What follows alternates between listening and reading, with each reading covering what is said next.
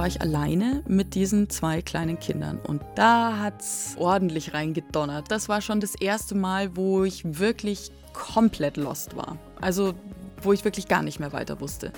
Hallo und herzlich willkommen bei Ich und Wir, dem Jugendpodcast von SOS Kinderdorf. Ich bin Julina. Ich bin Lukas und wir reden heute darüber, wie es ist, jung Eltern zu werden. Aber was heißt denn eigentlich jung? Im Schnitt sind die Frauen in Deutschland bei der Geburt des ersten Kindes 30 und die Männer 33. Lukas, das bedeutet ja eigentlich, dass du statistisch gesehen ein junger Vater bist. Wie geht's dir denn eigentlich mit der Situation gerade so? Deine Tochter ist ja jetzt ungefähr ein halbes Jahr alt, oder? Genau, die ist ein halbes Jahr alt und ich bin jetzt mal ganz ehrlich, eine Medaille, die hat ja bekanntlich immer zwei Seiten. Ich fange mal mit der glänzenden Seite an. So. Es ist eigentlich das größte Wunder bislang, was ich jemals irgendwie in meinem Leben erfahren habe und wahrscheinlich auch erfahren werde. Das ist so krass, das mitzuerleben, wie so ein kleines Wesen von in der Mutter irgendwie heranwächst, der Bauch immer größer wird, man die Herztöne irgendwann mal hören kann, die Ultraschallbilder in der Hand hält und dann einfach bis zur Geburt, wenn man schon mal eine Geburt erlebt hat, das ist das ist so eine krasse Naturgewalt. Und an der Stelle möchte ich auch mal ganz klar sagen, Respekt an alle Frauen, die das durchmachen müssen. Also ich war live mit dabei, habe das erlebt. Ich weiß gar nicht, wie er das macht. Also größten Respekt. Und dann ist es halt so, dann ist dieses kleine Wesen da, das liegt dann in deinen Arm und plötzlich realisierst du das, ey, du bist jetzt Papa, so, oder du bist halt jetzt Mama. Und das ist so ein äh, unbeschreibliches Gefühl. Also ich würde schon sagen, das ist eine Liebe, die ich so noch nie gefühlt habe. Es ist eine bedingungslose Liebe, würde ich sagen. Voll schön auf jeden Fall. Das hört sich total an wie so eine richtig heile Welt und so. Aber du meintest ja auch, dass es noch eine andere Seite der Medaille gibt. Was ist denn total anstrengend und was ist denn diese andere Seite? Ich gebe zu, ich habe das echt komplett unterschätzt. Ich nenne mal so ein paar Beispiele. Schlafmangel und Müdigkeit. Das glaube ich ist, dir. Äh, das ist schon ey, mega krass. Also man muss natürlich 100% für das Baby da sein, natürlich für das Baby sorgen. Tag und Nacht, wenn das Baby was braucht, du musst da sein. Und ich meine, jetzt ist sie sechs Monate alt, das heißt, wir machen das Spielchen jetzt schon ein bisschen. Und ich merke auch so ein bisschen, ja, boah, da kommt dann aber auch irgendwann mal so eine, so eine richtige Erschöpfung auch rein. Weil wenn du nicht schlafen kannst, keine Erholung hast, dann kommt man auch an seine Grenzen. Und ich muss auch sagen, ja, dann sitze ich halt auch manchmal da und muss anfangen zu weinen, weil ich irgendwie nicht mehr weiß, äh, wie es weitergeht und wie der morgige Tag wirkt. Und dann habe ich noch, äh, noch tausend andere Dinge zu tun. Der Alltag muss irgendwie weitergehen. Und man hat dann auch so neue Sorgen, die so ein bisschen reinkommen. Man stellt sich neue Fragen, Zukunftsfragen, wie geht das eigentlich weiter? Ähm, und man ist halt dann auch am Grübeln und da muss man schon ein bisschen aufpassen, dass, weil es macht halt auch was mit der eigenen Identität. Wer bin ich jetzt eigentlich als Papa? Wie ist meine Rolle jetzt eigentlich? Und da verändert sich eigentlich alles. Auch so der komplette Alltag, muss ich sagen. Und das ist, glaube glaub ich, das Krasseste momentan für mich.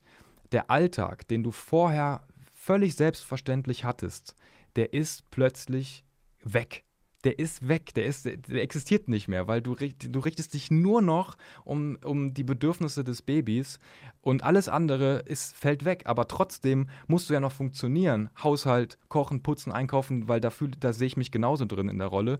Dann äh, Vollzeitjob, ich muss, möchte meine Familie finanziell absichern. Dann habe ich noch eine Ehe zu führen und dann habe ich noch gar nicht über Hobbys und Freizeit nachgedacht. Also das alles unter einen Hut zu bringen, das ist so ein bisschen die, die andere Seite der Medaille. Ja. Ja, krass krass, ey. Also es stellt mir schon heftig vor, wenn so die komplette Struktur einfach erstmal wegfällt und man vielleicht auch so ein Gefühl der Hilflosigkeit erstmal hat, weil man einfach diese komplette Verantwortung über dieses kleine Wesen hat, was einfach die, die, eigenen Bedürfnisse ja. überhaupt nicht stehen kann und du musst alles für dieses Wesen tun. Es fühlt sich auch wirklich an manchmal so wie so ein Kontrollverlust. Also da muss man dann, ich weiß nicht, da hilft es dann drüber zu reden, ganz offen und ehrlich, aber es ist eine Ausnahmesituation, das darf man nicht vergessen, äh, die einfach jetzt halt länger dauert und äh, ich hoffe, sich irgendwann einpendelt, so äh, wie es andere Eltern mir erzählen, dass sie sagen, Lukas, das ist auch ein Stück weit normal und das wird auch besser. Also daran glaube ich. Ja, ganz bestimmt. aber, aber Julina, wie ist es denn jetzt bei dir? Hast du schon mal über Familie und Kinderkriegen und sowas nachgedacht? Also früher hatte ich irgendwie total den Wunsch, auch jung Mama zu werden. Also so Anfang meiner 20er Also mit so 24, 25 oder so, keine Ahnung. Aber mhm. mittlerweile ist es irgendwie, hat sich das total geswitcht, weil ich jetzt gerade natürlich mit meinen Gedanken total bei meinem Studium bin und irgendwie erstmal selber klarkommen muss, damit alleine zu leben. Und äh, ja, also jetzt gerade würde ein Kind irgendwie da gar nicht reinpassen. Und auf der anderen Seite ist man aber trotzdem auch in so einer Findungsphase irgendwie mit seinen Freundinnen und Freunden, weil wir natürlich auch darüber quatschen, will man überhaupt Kinder haben, will man eigene Kinder haben oder will man adoptieren? Und das ist schon eigentlich relativ oft Thema bei uns. Und ähm, mhm. wir haben auch dann mal darüber gequatscht, dass ähm, diese ganzen sozialen Medien uns da auch irgendwie so ein bisschen beeinflussen und irgendwie total den Druck auf uns ausüben, weil man halt ständig sieht, wie ein Influencer nach dem anderen Mama und Papa wird und alles total schön mhm. ist. Die Wohnung ist trotzdem die ganze Zeit aufgeräumt und die sehen perfekt aus und mit keinem einzigen Augenring. und da denkst du dir dann auch so, okay, ist das Leben mit Kind wirklich so schön, dann will ich das doch auch haben. Und auf der anderen Seite hört man jetzt natürlich, wie du gerade gesagt hast, diese ganze Anstrengung und diese ganze Umstrukturierung, die dahinter steckt und die natürlich auch total an Energie zieht. Ja, deswegen, ja, ich sage mir so, ich bin in der Findungsphase, was das Ganze angeht, aber mit Gedanken eher noch eher entfernt von einer ersten Schwangerschaft. Ja. Okay, ja, voll verständlich. Aber Social Media ist auf jeden Fall ein äh, gutes Stichwort, ähm, weil es ist ja häufig mal nur so eine Seite, die gezeigt wird. Es gibt aber auch die ganz authentische und äh, ich sag mal normale Seite, wie es einfach so ist. Und ich freue mich total über unseren Gast heute im Podcast-Studio, nämlich bei uns ist heute Schlien Gollmitzer. Sie war Anfang 20, als sie zum ersten Mal Mutter wurde. Schlien ist Moderatorin und Journalistin und unter anderem ein Host des Podcasts Eltern ohne Filter von Bayern Bayern 2. Klare Empfehlung an der Stelle. Hallo Schlien, schön, dass du da bist. Herzlich willkommen. Hallo, ich grüße euch zwei. Danke, dass ich da sein darf. Sag mal, weißt du noch, wie du dich damals gefühlt hast, als du den positiven Schwangerschaftstest in den Händen hieltest? Ja, ich kann es dir noch genau sagen. Das war äh, ein freakiger Film. das okay. War, das hat mal. nicht wirklich stattgefunden in meinem Aha. Leben. Das war ganz merkwürdig. Ich habe die ganze Zeit irgendwie Schnitzelsemmel gegessen oder irgendwie so Eiersemmel und Döner wollte ich um 10 Uhr morgens. Und dann bin ich irgendwann zur Apotheke gegangen, habe einen Schwangerschaftstest geholt, äh, habe da brav draufgepinkelt, wie man das halt so macht ähm, habe dann draufgeschaut und der war, also gerade, dass der nicht geblinkt hat, der war wirklich sowas von positiv. Da gab es überhaupt keinen Zweifel dran. Und dann saß ich irgendwie so da und dachte, boah, krass. Und das war eigentlich auch schon der einzige Gedanke. Also es war schon fertig. Damit, damit hat, hat sich schon alles erledigt. Mhm. Weil ich glaube, man kann in diesem Moment, vor allem wenn es überraschend kommt, also wenn du nicht äh, damit geplant hast, in diesem Moment äh, kann man einfach absolut nicht überreißen, was da jetzt alles passiert. Wenn ich mir das jetzt, diese Szene heute nochmal anschauen würde, so wie im Film, und dann kommt irgendwie so im Schnelldurchlauf die letzten 15, 16 Jahre, was seitdem passiert ist, das war so krass. Mhm. also insofern war die Reaktion krass schon genau die richtige. Aber ist es dann so ein bisschen so eine Ohnmacht, weil wenn du dann nicht weißt, wie du weiterdenken sollst oder halt diese Gedanken komplett raus sind und du dir einfach nur denkst, oh krass, ist es dann eine Ohnmacht? Nicht mal wahrnehmbar das, sondern es war krass im Sinne von, oh, wie lustig. Äh, krass im Sinne von, boah, krass, was da jetzt gerade passiert.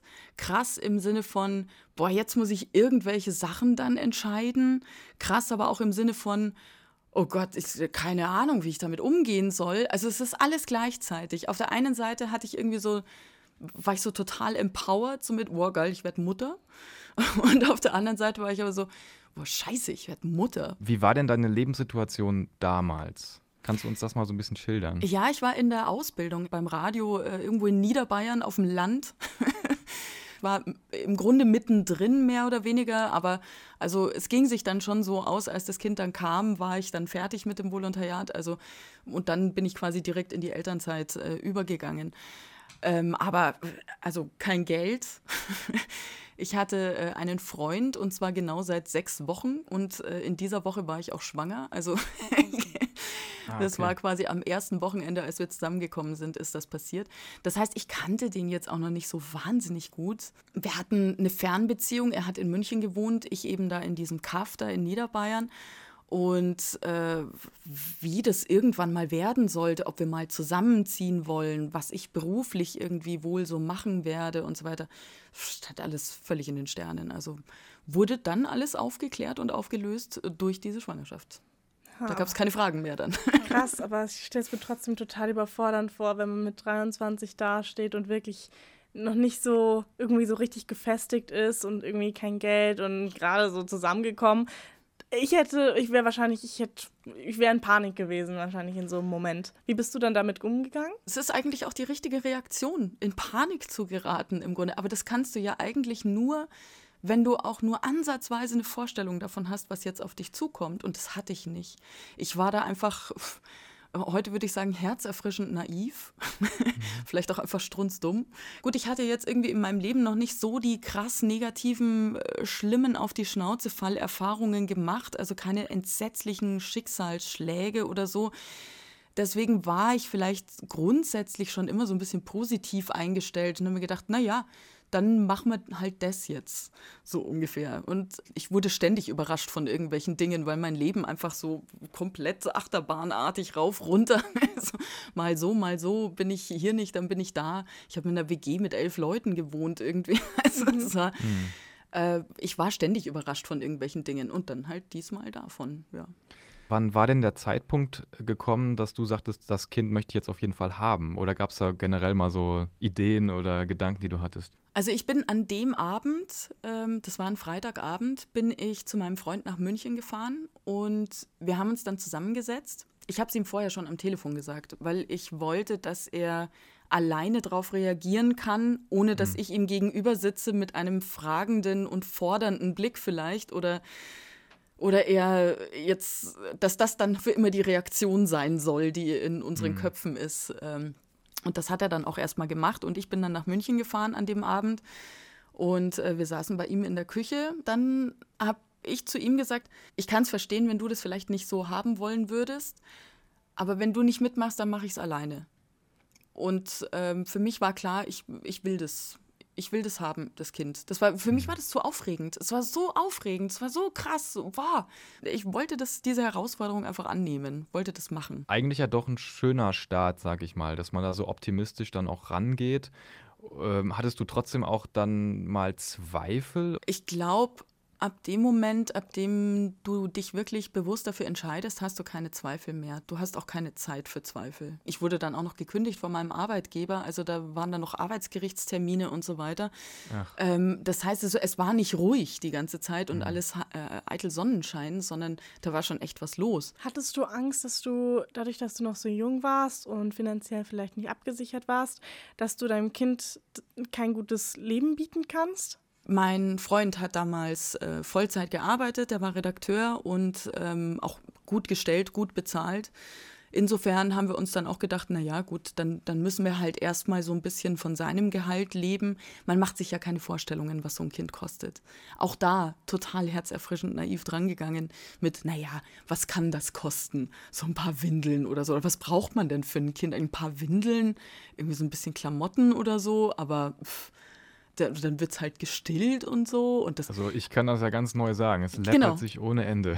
ganz schon, genau, du äh, hast die Erfahrung gerade gemacht. Ja. Aber hättest du, hättest du das gedacht?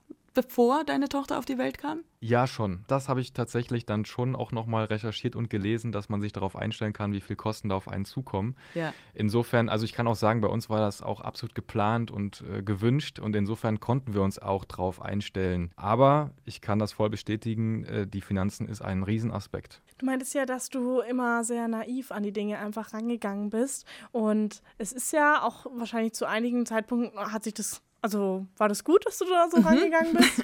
Aber es gab bestimmt Zeitpunkte, wo du auch echt überfordert warst, oder? Komplett, absolut. Also, ähm, was Lukas gerade gesagt hat, ich habe äh, gerade so ein bisschen äh, erst Tränen in den Augen fast schon gehabt, ähm, nur in Erinnerung an all diese Überforderungen. Ähm, die ich damals natürlich ganz genauso gespürt habe mit, mit kleinem Baby und wie macht man das alles, wie geht das alles und du bist nonstop damit beschäftigt. Eine Freundin von mir hatte kürzlich gesagt, äh, weil du sagst Schlafmangel, die hatte kürzlich gesagt, Schlaf, wenn das Baby schläft, mach die Wäsche, wenn das Baby die Wäsche macht. Ah ja, das geht nicht so auf, der Plan. Das geht sich nicht aus, nein, leider Das nein. ist gut. Das ist eigentlich so, so der größte Tipp, den alle Eltern äh, im Grunde mitgeben. So, du musst schlafen, wenn das Baby schläft. Du kriegst sonst einfach nicht genug Schlaf. Egal wann auch immer das Baby einschläft, fall sofort auf den Boden und schlaf. Aber es funktioniert nicht. Aber ganz ehrlich, Nee, ich, weiß nicht, bei nicht. wem das, ich weiß nicht, bei wem das funktioniert so richtig. Nein. Also selbst, selbst manchmal bist du dann so erschöpft und dann kannst, selbst dann kannst, kommst du nicht zur Ruhe, weil dir noch tausend Dinge durch den Kopf gehen. Also Total. bei wem das funktioniert, äh, super. Ich freue mich für euch. Ich tue mich schwer damit. Das ist der klassische Mental Load, den du da ansprichst, mit tausend Dinge, die dir durch den äh, Kopf gehen. Das ist äh, was, was leider immer noch hauptsächlich Frauen betrifft, äh, statistisch gesehen. Aber äh, glücklicherweise äh, geht es immer mehr in Richtung moderne Familien und moderne Eltern, sodass auch die Väter es jetzt verstanden haben, wie machen wir das jetzt um Kinderarzttermine, um die Planung von Kinderarztterminen, Impfungen und so weiter und so fort, dass auch das alles irgendwie von Vätern mitgedacht wird. Und also das meiste, würde ich jetzt mal sagen, ist so an Mental Load schon äh, an mir hängen geblieben. Das meiste finanzielle allerdings wiederum an meinem Freund damals. Also wir hatten da schon eher so eine klassische Aufteilung und es hat ziemlich lang gedauert, ähm, bis wir für uns selbst erkannt haben, dass das nicht die Art ist, wie wir leben wollen. Wir haben aber auch keinen Weg gefunden, wie wir das gemeinsam anders führen können.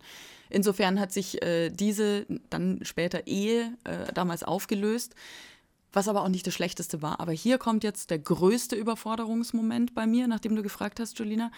Ähm, das war nach der Trennung. Alleinerziehend sein mit zwei kleinen Kindern. Ähm, meine Tochter war damals, die wurde drei und mein Sohn wurde fünf. Genau, also es war, die waren da so zwei und vier und äh, kurz vor ihren Geburtstagen. Und da haben wir uns getrennt. Und dann war ich alleine mit diesen zwei kleinen Kindern. Und das war, da hat es äh, ordentlich reingedonnert. Und das, das war schon das erste Mal, wo ich wirklich komplett lost war. Also wo ich wirklich gar nicht mehr weiter wusste. Äh, Allein finanziell. Dann hast du plötzlich allein die finanzielle Bürde. Dann hast du diesen Mental Load mit Haushalt und allem drum und dran. Und was halt einfach so dazugehört zum Familienleben. Ähm, Wie du auch gesagt hast, Lukas, ne, du hast jetzt die Verantwortung für diese Personen. Vorher warst du für dich allein verantwortlich. Genau. Maximal noch ein Haustier, wenn du vielleicht eins Oder hast. für den Partner halt. Ja, wobei der Partner sollte mit. Idealfall für sich selbst Ja, verantwortlich sein. Aber klar, Beziehung, ähm, für genau. deine Beziehung bist du natürlich verantwortlich, ja. Also dass du auch äh, hier äh, das Beste einbringen kannst oder also eine gute Beziehung Mhm. führen kannst. Aber ansonsten bist du hauptsächlich mal für dich allein verantwortlich und wie du deinen Tag gestaltest und ob du irgendwie den Job annimmst oder heute Abend noch weggehst äh, oder morgen eine Stunde später aufstehst oder was auch immer. Das kannst du alles für dich entscheiden. Jetzt äh, mit Kindern hast du die Verantwortung für diese Personen und du kannst für dich allein erstmal gar nichts entscheiden. Also ohne in Absprache und im Einklang mit dem Rest der Familie. Das ist schon eigentlich der größte Bruch so ein bisschen. Ist ja auch sehr verbunden mit so Verzicht einfach, Absolut, oder? ja. Also auf welche Dinge musstest du verzichten? Auf Essen. Ähm, es gab Zeitpunkte in diesem Alleinerziehendsein, äh, in dem ich wirklich einfach nur noch 10 Euro in der Tasche hatte, Mitte des Monats und wusste, äh, ich muss für meine Kinder noch ähm, Brotzeit für die Kita mitgeben, äh, Abendessen auf den Tisch stellen, Frühstück natürlich irgendwie bereiten und ähm, vielleicht noch Windeln einkaufen oder ähm, irgendwas an, also irgendwas wirklich lebensnotwendiges, was jetzt noch bis Ende des Monats, zwei Wochen können unfassbar lang sein. Das muss ich noch, und ich habe noch 10 Euro in der Tasche. Da verzichtest du dann schon auch mal für deine Kinder auf, äh, ja, nee, dann esse ich heute noch ähm, das alte Toastbrot von gestern. Und äh, die Kinder kriegen jetzt hier noch äh, was Frisches zubereitet. So, also das mal ganz hart ausgedrückt. Also danke an der Stelle für deine Ehrlichkeit. Ich finde das äh, sehr, sehr krass. Aber vor allen Dingen auch wahrscheinlich, weil das, du bist ja kein Einzelfall. Aber hattest du auch das Gefühl, dass du auf deine, also also es ist ja dann nicht mehr Jugend, aber auf deine 20er so verzichten musstest, weil du da Kinder hattest? Weil da ist es ja dann die erste Zeit, wo man so richtig weggeht und, und, gute Frage. und Dinge erlebt und so weiter. Und du musstest dann zu Hause sein und dich um deine Kinder, Kinder Ich glaube, ich habe damit schon ein bisschen früher angefangen. Ich bin nämlich mit 17 zu Hause ausgezogen und ähm, war da schon relativ viel und oft äh, unterwegs, auch mit Freunden und so weiter. Und es war aber dann ähm, auch wieder so ein bisschen, es kam wieder zurück. Und zwar ab dem Zeitpunkt, als äh, ich dann eben geschieden war wir hatten dann das Modell, dass also auch der Vater irgendwie in, im Wechsel alle zwei Wochen die Kinder dann auch da hatte. Also eigentlich jede Woche, aber alle zwei Wochen übers ganze Wochenende. Und da war ich dann wieder unterwegs mit meinen Freundinnen für zwei Tage beispielsweise. Ich bin auch heute noch unterwegs. es kommt vielleicht irgendwie wieder zurück in einem neuen Alltag. Den das ist der ja so Vorteil am jungen Elternsein. Dass ich bin ja, okay. jetzt noch nicht zu alt, um jetzt wieder wegzugehen. Weißt du? ja, ja, das stimmt. Geht sich aus. Aber ich möchte noch mal ganz kurz nachhaken, weil mhm. mich das gerade so interessiert hat mit deiner finanziellen Situation als alleinerziehende Mama. Wie bist denn du da rausgekommen oder gab es irgendwie Hilfe, die du dir nehmen konntest? Also das ist, glaube ich, grundsätzlich so eine Sache, die Alleinerziehende ähm, vielleicht sogar ein bisschen besser können als ähm, paarerziehende Eltern. Äh, sich ein Netzwerk aufbauen. Also tatsächlich mhm. Hilfe suchen und auch nach Hilfe fragen. Und zwar bei Freundinnen bei Freunden äh, vielleicht auch den äh, Arbeitgeber, die Arbeitgeberin mal anhauen mit, pass auf, das ist meine Situation. Ehrlich sein, ehrlich und offen sein, das ist meine Situation und ich brauche hier echt Hilfe gerade. Kann bitte, kann, können wir das irgendwie anders lösen? Ähm, ich hatte oder habe nach wie vor eine sehr, sehr tolle Chefin, die selbst auch Mutter ist äh, von zwei Kindern. Äh, auch alleinerziehend, eine ganze Zeit mhm. lang dann später war die mir da durchaus rausgeholfen hat, die es möglich gemacht hat, mal eine Schicht so zu legen, dass ich die auch machen konnte, obwohl es nicht acht Stunden waren. Es war eine Vollzeitschicht, die ich bezahlt bekommen habe, aber ich habe nicht acht Stunden gearbeitet, sondern sechs Stunden gearbeitet. Habe dafür geschaut, dass ich abends von zu Hause aus noch ein bisschen was fertig machen kann, dass ich schon mal äh, in der Früh was vorbereiten kann. Ähm, es, äh, am Ende des Tages habe ich nicht weniger Arbeit geleistet als alle anderen natürlich. Und das können äh, Eltern übrigens sehr gut im mhm. Job in kürzerer Zeit äh, mehr Arbeit runterreißen. Genau, und es hat aber Jahre gebraucht. Äh, ein ganz normaler Karriereaufstieg oder Werdegang im Grunde. Äh, das zieht sich. Da braucht es viel Atem und äh, Geduld dafür und wie gesagt auch viel Unterstützung. Mhm. Und vor allem dauert es ja auch eine Weile wirklich, bis man sich so ein Netzwerk aufgebaut hat. Klar. Gab es dann auch Momente, in denen du dich einsam gefühlt hast? Ich kam ähm, ganz frisch nach München, eben nach äh, Bekanntwerden der Schwangerschaft. Und ähm, ich hatte niemanden in München. Ich hatte, hatte keine Freunde hier. Wusste nicht, ähm, mit wem ich jetzt hier irgendwie was zu tun haben kann meine alten Freundinnen ähm, waren natürlich, also alle waren weit davon entfernt, ein Kind zu kriegen. Ne? Das ist, wenn du dich jetzt in deinem Freundeskreis darüber unterhältst, wie, wie man irgendwann mal Kinder vielleicht haben wollen würde, dann ist es eher so was Abstraktes. Mhm. So war es bei uns natürlich auch. Aber plötzlich war ich schwanger und es war nicht mehr abstrakt, sondern es war da. ja. Und ich hatte halt auch einfach ganz andere Themen plötzlich als alle um mich rum, die ich so kannte. Also es sind auch Freundschaften auseinandergegangen. Es haben sich neue Freundschaften aber auch wieder gebildet. Aber in der Zwischenzeit war ich sehr allein, ja, doch habe mich auch sehr allein gefühlt mit dieser ganzen Situation. Welchen Ratschlag hättest du denn für junge Leute in derselben Situation wie du damals? Also die schwanger sind, plötzlich nicht weiter wissen, also irgendwie alleine sind, hilflos? Äh, ich würde nicht grundsätzlich sagen, krieg das Kind, alles wird gut. Ähm, ich würde sagen, das ist eine Entscheidung, die jeder für sich selbst treffen muss. Und das meine ich auch genau das damit, jeder für sich selbst. Also auch wenn du jetzt in einer Partnerschaft bist, mit deinem Freund, mit deiner Freundin und äh, ein Baby ist im Kommen oder ich will jetzt noch gar nicht vom Baby sprechen, ne? weil so, so, eine Schwangerschaft stellt man ja meistens sehr früh fest, also so sechste, siebte, achte Woche oder sowas. Da gibt es ja noch Optionen. Und ich würde durchaus auch äh, das Gespräch führen, was sind denn unsere Optionen? Und zwar alle Optionen durchspielen, ob sie einem gefallen oder nicht. Und gerade in einer Partnerschaft würde ich sagen, es muss sich jeder für sich also sowohl er als auch sie. Die Frage bin ich bereit, ein Kind zu haben und großzuziehen, für sich ganz alleine äh, mit Ja beantworten müssen. Weil du kannst nicht davon ausgehen, dass du zu zweit ein Kind haben wirst. Du hast nicht zu zweit ein Kind. Lukas, äh, hör weg. ich will ja. keine, keine Schwarzmalerei betreiben, aber die mhm. Wahrscheinlichkeit, dass eine äh, neu entstehende Familie für die nächsten 20 Jahre genau in dieser Konstellation so bleiben wird, ist unfassbar gering, wenn man sich die mhm. Statistiken mal anschaut. Und äh, da spreche ich jetzt gar nicht mal von Trennung. Lass eine Krankheit auftreten, lass einen Unfall passieren, was auch immer. Und plötzlich bist du alleine mit einem Kind oder zwei Kindern oder wie auch immer. Deswegen finde ich, dass jeder Teil dieser Elternschaft diese Frage für sich ganz klar mit Ja beantworten können muss. Und wenn das nicht der Fall ist, dann muss man drüber reden. Ich finde das eine total interessante Perspektive, die du da äh, hast. Und ich danke dir sehr, dass du uns deine Geschichte erzählt hast hier im Podcast, dass du heute dabei warst. Ähm, mir persönlich äh, geht es jetzt ein bisschen besser. Also von meinen eingangs geschilderten auch äh, in Anführungsstrichen negativen Seiten äh, ist es schön zu hören, dass das auch ein Stück weit normal ist, dass es dir auch so ging oder dass es auch vielen anderen so geht und man eben nicht so allein ist und sich die Frage stellt, ja, was ist denn jetzt falsch mit mir? Warum kriegen das alle anderen hin?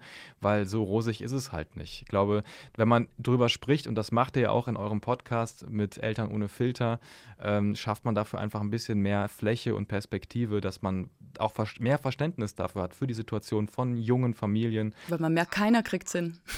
ja, aber das ist, das ist aber wichtig zu wissen. Ja. Und deswegen ist deine Geschichte auch so wertvoll heute gewesen. Danke, dass du sie mit uns geteilt hast. Ich wünsche dir alles Gute und äh, tschüss. Sehr gerne, ich danke euch.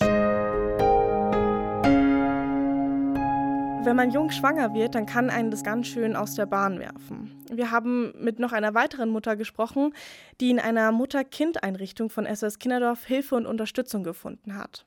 Kim war erst 13, als sie bemerkte, dass sie schwanger ist. Ich habe relativ spät gemerkt, dass ich schwanger war. Ich hatte meinen ersten Freund und auch mein erstes Mal mit ihm und hatte einmal nicht mehr meine Tage und da dachte ich mir, okay, vielleicht passiert es mal, habe nicht so viel darauf gegeben.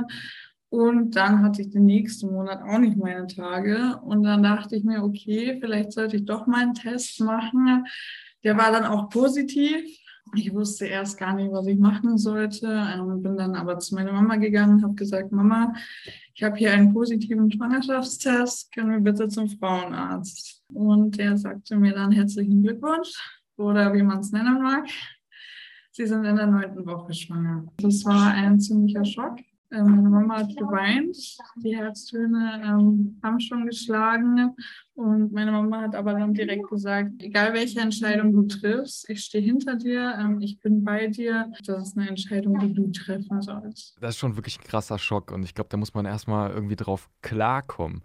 Und zum Glück gibt es ja aber auch viele Stellen, bei denen man sich Hilfe holen kann. Wie zum Beispiel bei Jana Bischof. Sie ist Sozialpädagogin und systemische Familientherapeutin in der Mutter-Kind-Einrichtung von SOS Kinderdorf in Augsburg. Da, wo auch Kim gelebt hat, die wir ja gerade gehört haben, mit ihrer Tochter zusammen. Schön, dass Sie heute da sind. Hallo. Hallo. Wer kommt denn da zu Ihnen? Sind das alles Mamas in ähnlichen Lebenssituationen und Familienverhältnissen oder wie kann ich mir das vorstellen? Naja, die haben alle einen gemeinsamen Nenner sie werden Eltern. Und sie sind in der Regel so in ihren 18, 19, 20ern, würde ich jetzt mal sagen. Aber es kommt auch vor, dass sie schon 25 sind. Das ist so individuell. Die Hintergründe sind total individuell. Natürlich, wenn ich 15 bin und aus einer Situation komme, wo ich einfach keine Unterstützung habe, kein Netzwerk habe, dann ist es automatisch so, dass äh, ich mir Gedanken darüber mache, bin ich jetzt schon reif dafür und wie soll ich überhaupt in einer eigenen Wohnung leben? Wie soll denn das mhm. gehen? Wissen junge Mädchen überhaupt, was da auf sie zukommt? Ich glaube, dass junge Mädchen sich gar nicht vorstellen können, was in aller Konsequenz tatsächlich auf sie zukommt, sei es finanzieller Art, sei es struktureller Art, sei es, was es bedeutet, plötzlich für so ein kleines Wesen komplett verantwortlich zu sein. Sind das dann auch oft dieselben Ängste, mit denen die Schwangeren dann auf euch zukommen? Also das Vorrecht der Jugend ist ja die Naivität und sich nicht darüber Gedanken machen, was äh, für Konsequenzen das alles im Detail haben könnte und haben gar keine Vorstellung, was auf sie dann auch zukommt. Schon allein die Verantwortung und man ist ja in jungen Jahren eher so, ich gebe Verantwortung ab, bin nur noch für mich verantwortlich und gehe raus in die Welt, gehe feiern, mach was ich will, ja, und ähm, dann erwächst eine neue Verantwortung für mich, um die ich einfach nicht rumkomme wenn ich Mutter oder Vater werde, dann ist es eine Tatsache, dass ich jetzt verantwortlich bin für das Leben eines Menschen. Und das mag man vielleicht auch gar nicht in seinem ganzen Ausmaß sofort sich äh, gewahr werden. Das kann ich sehr gut bestätigen. Also Verantwortungsgefühl ist enorm, wenn man Papa oder wenn man Mama geworden ist. Das kann man sich vorher gar nicht vorstellen. Man kann sich noch so gut vorbereiten, Ratgeber lesen, YouTube-Videos schauen, wie es am Ende ist. Das kann dir keiner erklären und trifft dich eigentlich mit voller Wucht und denkst so, oh Gott, was für eine Verantwortung trage ich jetzt eigentlich? Mhm. Jetzt für die nächsten, eigentlich ein Leben lang, wie man halt Kinder hat, ne? Und da, da glaube ich, unterscheidet es sich gar nicht so arg, ob ich jetzt jung Eltern werde oder ob ich älter Eltern werde. Was es wirklich mhm. bedeutet, kann ich mir erzählen lassen. Und das Gefühl dazu ist ein komplett anderes. Das wirst du bestätigen können als Vater. Das, was da passiert, wenn du Eltern wirst, ist nicht beschreibbar. Ich bin mit 33 Mutter geworden. Was da passiert, kann ich nicht beschreiben, egal welche Worte ich finde. Ich kann es nicht beschreiben, dieses Wesen in Arm zu haben, dafür verantwortlich sein, dafür sorgen zu wollen, diese Liebe, die einen plötzlich überkommt.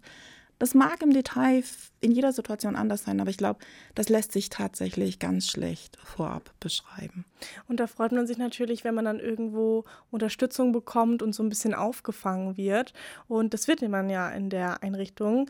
Wie läuft es dann so ab? Bei uns ist es so, gehen wir mal davon aus, sie sind noch minderjährig. Also sie sind nicht 18, sondern haben in der Regel ja selbst noch einen Sorgeberechtigten oder eine Sorgeberechtigte. Ähm, manchmal sind das auch Menschen, die schon vielleicht nicht mehr bei den eigenen Eltern wohnen, die haben dann einen Vormund zum Beispiel. Die sind dann auch nicht ganz selbstbestimmt, ist ja klar, das ist anders, als wenn ich 18 bin. Und es wird dann überlegt, was ist die beste Lösung. Also wenn ich jetzt eine junge Mama bin mit 15, 16, 17, dann muss ich gucken, was ist jetzt die beste Lösung. Und ähm, das mache ich dann in der Regel zusammen mit dem Jugendamt. Mhm. Und das Jugendamt entscheidet, was ist eine gute Maßnahme. Und eine davon kann sein, eine Mutter-Kind-Betreuung ist eine gute Idee, weil du da rund um die Uhr jemanden hast, der dein Ansprechpartner ist und weil du pädagogische Fachkräfte hast, die mit dir als ja auch neutrale Person arbeiten können, damit du in diese Rolle gut reinwachsen kannst. Und ähm, auch mit deiner eigenen Geschichte gut aufgehoben bist, weil wie werde ich Mutter, wie werde ich Vater, hat ganz viel ja damit zu tun, wie ich das selbst erlebt habe. Wie waren denn meine Eltern als Eltern? Wo habe ich denn das gelernt, Eltern sein? Nicht immer ist es super gelaufen.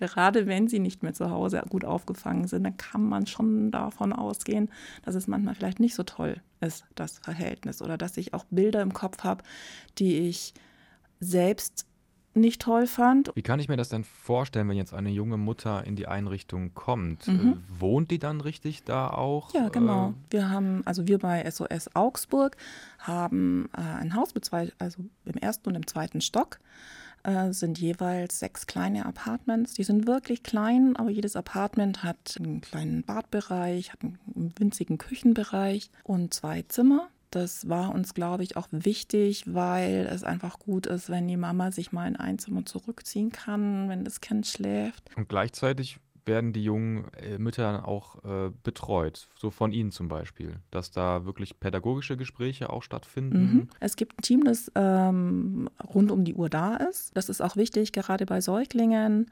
weil so eine junge Mama kommt ja manchmal in Grenzsituationen, in Überforderungssituationen, die man sich vorher noch gar nicht ausmalen kann.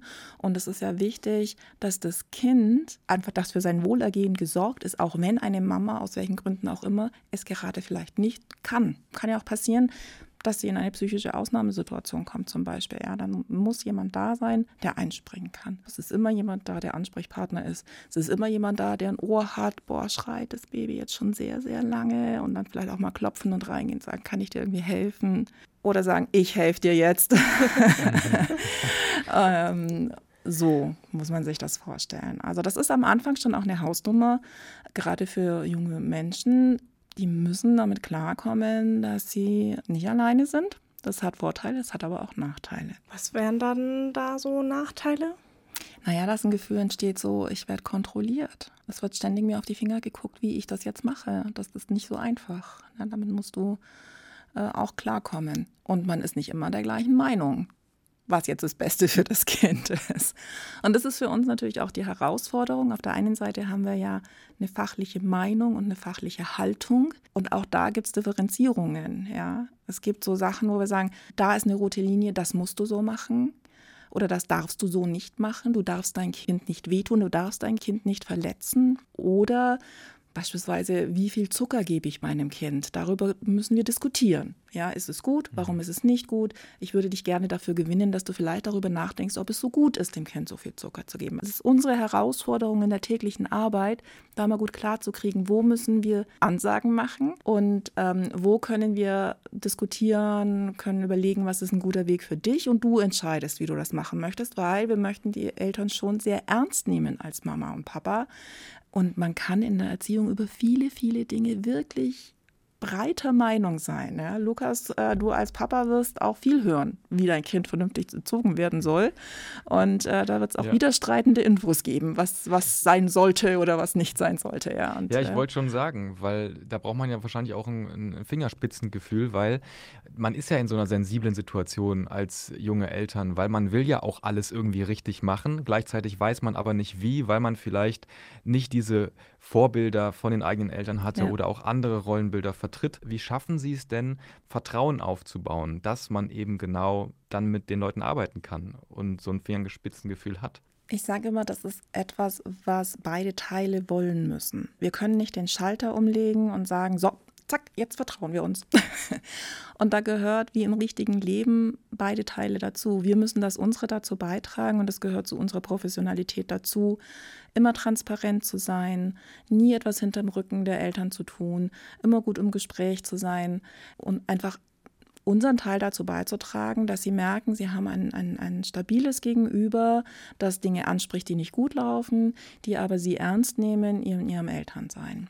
Und umgekehrt haben wir es natürlich mit Menschen zu tun, die auch Vorerfahrungen haben und denen es vielleicht noch viel weniger leicht fällt, einfach zu vertrauen. Da müssen wir manchmal einen langen Atem haben. Klar. Und das ist für uns immer eine Ausgewogenheit. Ne? Kinderwohl, Kinderschutz und ähm, versuchen am Anfang eine gute, vertrauensvolle Beziehung herzustellen. Und es gehören aber auch die Mamas oder die Papas dazu, die da irgendwie mit können müssen. Wenn wir irgendwann feststellen, es funktioniert nicht, dann funktioniert es nicht, dann haben wir keine Basis mehr. Es ist die Grundlage unserer Arbeit. Was sind denn dann so die häufigsten Probleme, wo man merkt, da klappt es irgendwie nicht? Also ich glaube, dass es ganz viel mit Naivität zu tun hat auch. Ne? Also wir, wir haben einen groß, großen Bereich, beispielsweise ist Führung der Aufsichtspflicht. Klingt ziemlich technisch vielleicht, aber im Grunde genommen äh, ist die Herausforderung je nach Alter des Kindes meiner Aufsichtspflicht als Eltern nachzukommen. Wenn ich einen Säugling habe, dass ich den im Blick habe, dass äh, der sicher ist, dass der safe ist. Ähm, da geht es natürlich um, hat es genug zu essen, hat es genug zu trinken und brennt nichts an. Es gibt ja den Klassiker, wenn die anfangen sich zu drehen und ich lasse sie allein auf dem Wickeltisch, dann bin ich im Bereich mhm. einer Aufsichtspflichtverletzung, äh, weil diese Gefahr, dass ein Kind darunter fällt, ja alle Eltern erstmal Ne? Also man kann sich ja nicht vorstellen, wie schnell die sind. Ne? Kennt mhm. ja irgendwie jeder und ich will nicht wissen, wie viele Eltern es beinahe schon passiert ist äh, und man gerade noch im letzten Moment hingelangt hat. Und wenn wir das Bewusstsein dafür nicht schaffen können, dann haben wir ein gemeinsames Problem. Also wir mhm. müssen immer gucken, ist Mama oder Papa bereit und in der Lage, sich auch zu verändern. Und sagen, ach was quasi, das war das Nie wäre der da hingekommen. Gar kein Problem. Sag, doch wäre schon. Dann streiten wir darüber.